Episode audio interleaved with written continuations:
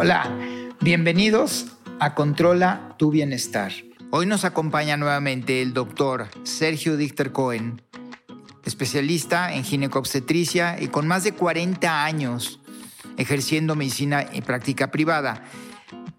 Además, el único que yo conozco con una gran experiencia y certificado en los Estados Unidos en la aplicación de hormonas biodénticas.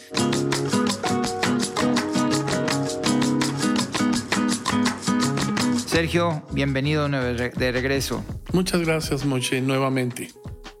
La vez pasada nos quedamos con ganas de escuchar al final de la plática cuando te hice la pregunta, oye, ¿y qué está sucediendo en hormonas y los hombres?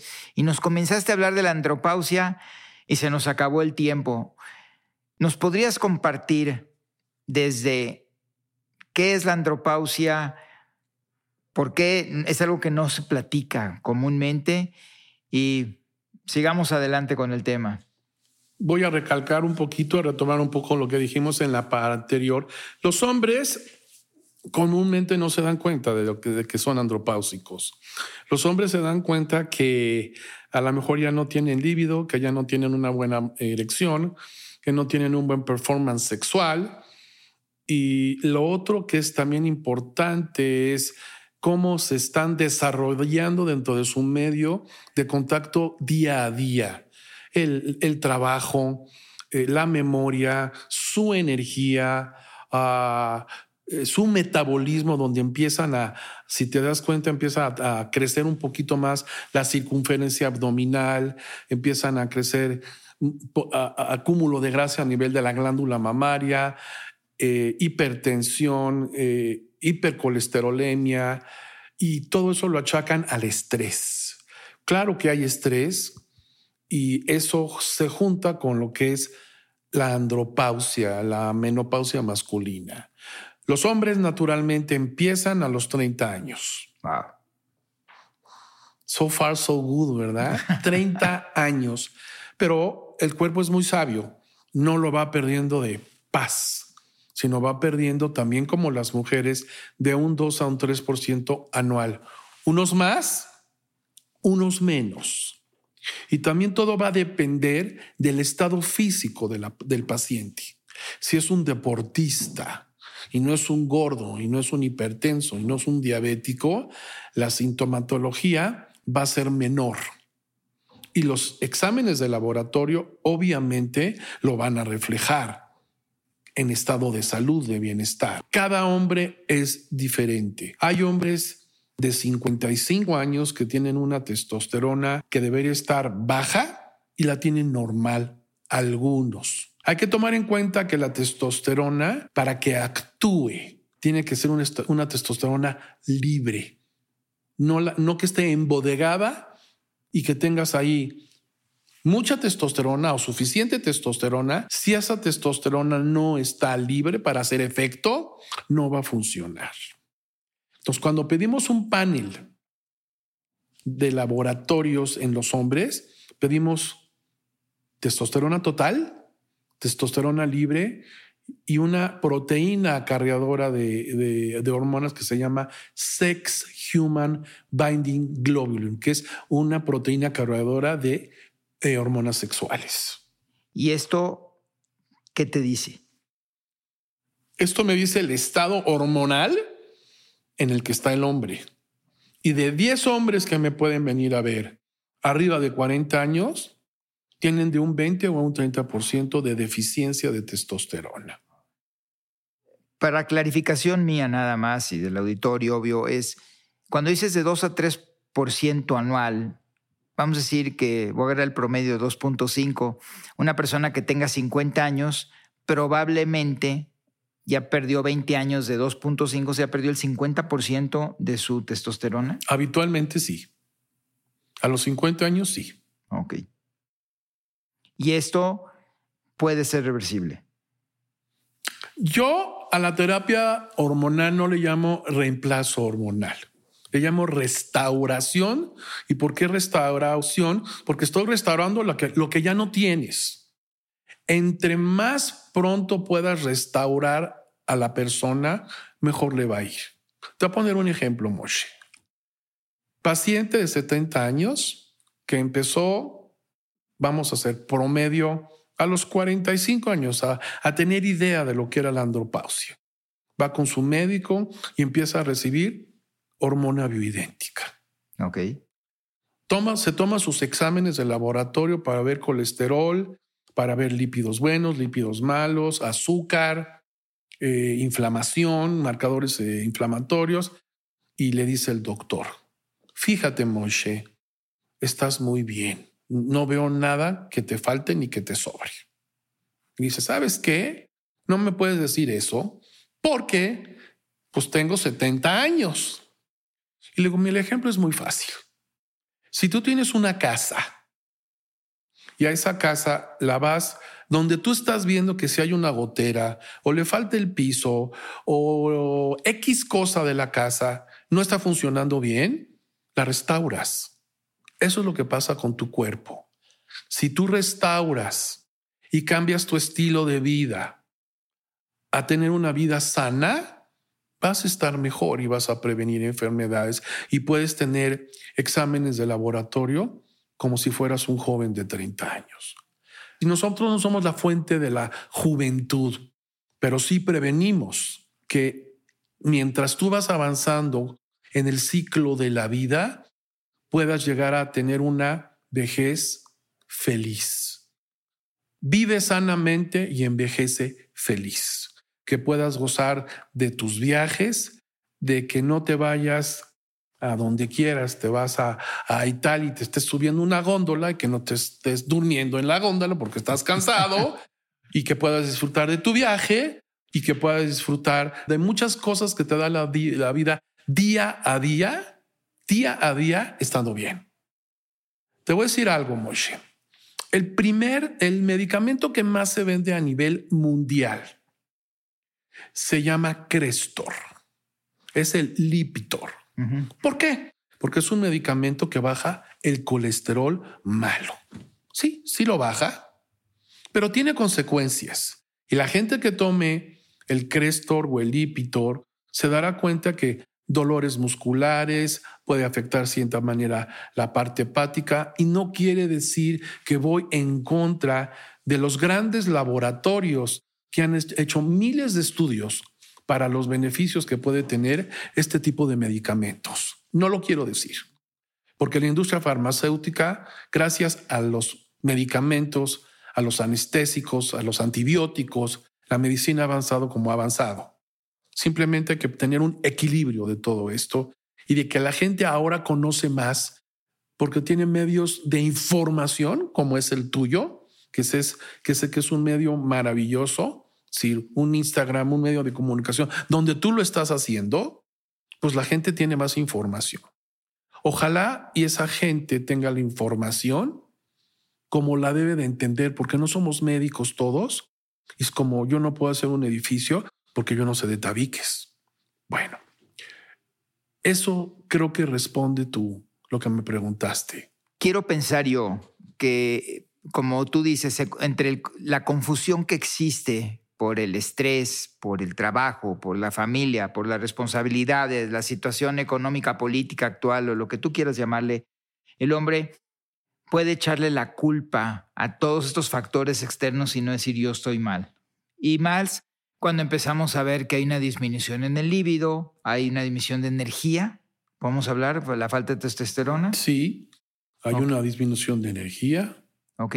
¿Qué debe de hacer esa persona o a quién debe acudir para poder que lo, que lo ayuden a recuperar energía, restaurar su sistema, etcétera, etcétera. Hay una frase que dice, de todas las cosas sin importancia, el fútbol es la más importante. ¿Sin importancia? más allá de la cancha, de lo deportivo, el fútbol es economía, es política y cultura, es historia. Y la mejor prueba de ello llega cada cuatro años cuando el mundo entero se detiene. Cuentos del Fútbol es el podcast que revive las historias alrededor del evento más prestigioso del planeta, la Copa del Mundo. Ven a descubrir estas historias donde sea que escuches tus podcasts. Ahora existe en especialidades ya mucho más sofisticadas o nuevas especialidades en medicina funcional. Los hombres normalmente cuando tienen algún problema de ese tipo van con el urólogo. Hay varios urólogos que no están, eh, que son ignorantes sobre la materia de hormonas bioidénticas y hay muchos todavía y hay muchos que son escépticos a todo lo que es hormona bioidéntica. Como todo en medicina y en ciencia, pasa por tres pasos. Una es la ignorancia del médico, otra es la negación del médico y la otra es la aceptación. ¿En qué etapa estamos nosotros? Todavía en la ignorancia. Hay muchísimos médicos que no conocen lo que es, obviamente conocen lo que es la andropausia, pero no conocen los beneficios de la diferencia entre una testosterona natural y una testosterona bioidéntica. Y aquí viene un poquito de marqueteo. Hay una fuerza muy, muy importante por parte de marketing y de laboratorios y la famosísima pastilla azul, el Viagra, el Levitra, el Cialis. Todos estos medicamentos son vasodilatadores, solamente vasodilatadores, y se dieron cuenta que producían mejor erección los hombres o los que no tenían por el efecto vasodilatador que produce a nivel de los cuerpos cavernosos en el cuerpo del pene. Ok, va a haber erección. ¿Y cómo se descubrió? Con las pacientes que tenían hipertensión pulmonar, que eran tratados que mejoraba obviamente la, la parte respiratoria y mejoraban y se daban cuenta que podían empezar a tener mejor vida sexual. Y de ahí nace la pastilla azul y sus derivados de larga, de larga acción, de media y de muy rápida acción. Pero no te dan líbido, pero no, no actúan sobre lipoproteínas de baja y alta densidad, pero no te dan focus, es decir, no te da el efecto de una hormona. Solamente te producen vasodilatación. Voy a regresar a este punto, pero ahorita me acabo de acordar de una pregunta que te quería hacer. Cuando tú dices restaurar hormonas, ¿únicamente balancea o también ayuda a tu cuerpo a que produzca más hormona? Excelente pregunta. No, ya no vas a producir más hormonas. No son células que, que puedan producir más testosterona. el testículo eh, produce testosterona y tiene un límite de producir testosterona Así como las mujeres producen ovocitos, óvulos para poderse embarazar, mujer que ya no tiene la capacidad de producir por sus propios óvulos hormonas, estrógenos para embarazarse, ya no va a haber. Ya no, a menos que te pongas un implante de ovario, etcétera. Entonces, no, ya no hay. ¿Qué puede pasar? Que puede haber una retroalimentación negativa hacia el testículo donde la testosterona que tú todavía podías estar produciendo puede abatirse un poquito y puede quedarse como stock. Y cuando tú dejes de tomar la testosterona, venga otra vez un feedback del eje hipotálamo, hipófisis, testículo, que manden mensajes para que esas células que todavía tenías pudiesen producir testosterona, pero no más testosterona. Contestaste muy bien la pregunta. Eh, a ver, hace rato me quedé pensando cuando hablábamos de que sí, un hombre cuando tiene algún malestar, por decirle, o una falta de, funcionamiento de sus órganos, va al urólogo. Te presenté como ginecólogo. ¿Puede ir un hombre a visitarte a ti para que lo guíes en su uso de las hormonas bioidénticas? Sí, Dentro de mi función es restaurar a hombres y a mujeres. Así fui preparado, con todo respeto a todos los urólogos que tienen la capacidad de hacerlo muy bien también, más bien que pueden estudiar para hacerlo y que ojalá y muchos de ellos lo pueden hacer y que si no, con mucho gusto yo les puedo indicar dónde y con quién. Hoy por hoy, después de 10 años, mi, mi mundo empezó con mujeres porque las tenía en el consultorio, las tenía sentadas. Después de casi 40 años de ver mujeres que se embarazaron y tuvieron hijos, este, pues entran en este estado de la pre y. Y ellas se sentían muy bien. Y solitas llegaban y me decían, es que mi, mi pareja pues está escéptico, anda, no cree en esto, no el otro, tráemelo, vamos a platicar. O simplemente me decían, se duerme y nomás no me busca y yo ando como locomotora y yo sí quisiera saber qué, qué podemos hacer con él. Entonces ya es parte de mi función darles una información adecuada para que ellos decidan. El apego a al uso de testosterona en pellet, en comprimido, es de un 90 a un 95%. La gente que viene vuelve a venir porque cuando, está, cuando se implanta, se olvida que tiene la hormona y se olvida que se tiene que poner o inyecciones o cremas. Y la diferencia es muy grande entre lo que es una crema, una inyección que no hay bioidéntica y un pellet. Porque el pellet o el comprimido, como se le llama en México, es la forma más estudiada a nivel del universo médico y la forma más fisiológica a la cual el cuerpo humano absorbe la hormona. ¿Se dosifica mejor o cuál es la razón por la cual? Se absorbe mejor. Ok. Sí, te voy a poner el ejemplo de la crema.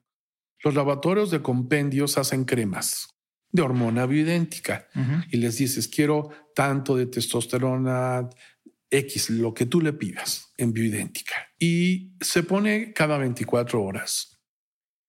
Al ponérsela, se tiene que absorber por la piel. A veces hay partes de la piel donde se absorbe muy bien o no se absorbe muy bien. La otra importante es que no se absorbe un 100% como el comprimido, como el pellet. Y la otra muy importante es que es transferible. ¿Qué quiere decir que es transferible? Pues te lo pones en la piel y abrazas a alguien o estás con tu señora y le puede dar, le puede, se pasa las sábanas y puede haber un poquito de transferencia de esa testosterona a la mujer. De las cremas, dices. De las cremas. Obviamente el pellet no se transfiere, ni lo inyectado se transfiere, e inyectado no hay bioidéntico. Este es un tema que toco mucho en el consultorio. ¿Por qué crema? ¿Por qué no crema? ¿Por qué pellet? ¿Por qué no pellet? Y definitivamente mi maestro, que él es de Dallas, puedo mencionarlo, el doctor Donovitz, que fue mi mentor en todo esto tiene una empresa allá en Estados Unidos que ya tiene 350 providers, quiere decir que hay 350 sucursales de la empresa, donde hoy por hoy, 2022, hay casi 3 millones de hombres y mujeres implantados.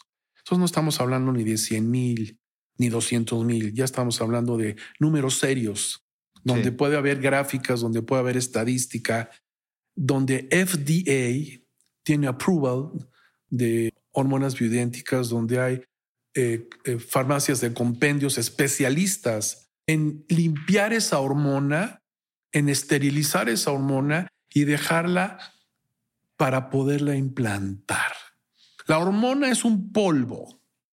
Ese polvo lo, lo condensan, lo esterilizan en high beam, en calor seco, y si te pasas un grado más de esterilización, pierde hasta un 20 o un 30% de su efecto.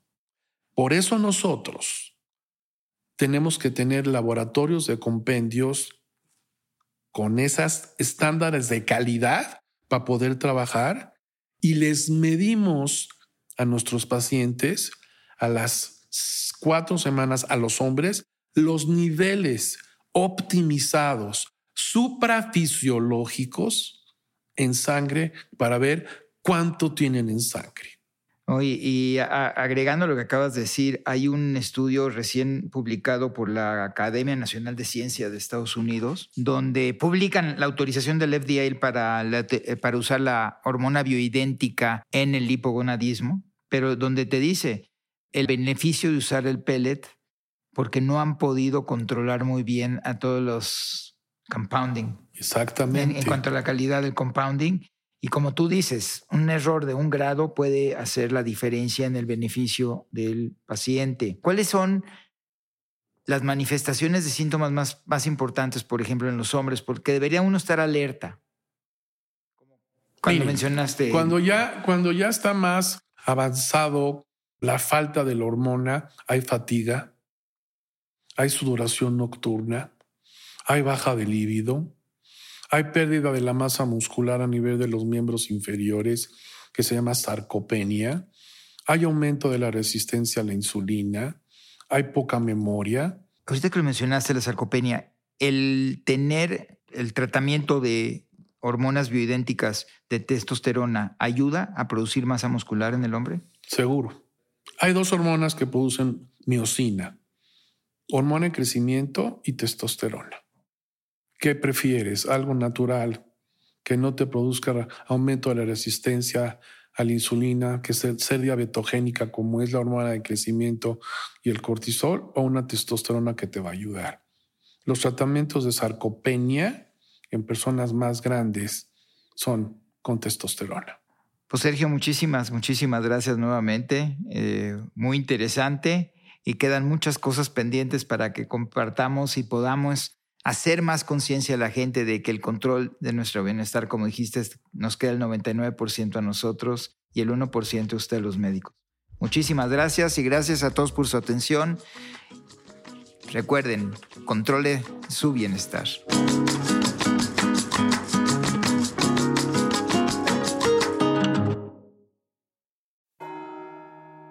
¿Estás listo para explorar los rincones más oscuros de la mente humana? ¿Te atreves a desafiar lo desconocido? Bienvenidos a la investigación donde cada susurro, cada sombra y cada misterio te sumergirá en un mundo de suspenso y terror. Suscríbete ahora y únete a nosotros en este viaje hacia lo inexplicable. Descubre historias que te van a hacer temblar en la oscuridad de la noche.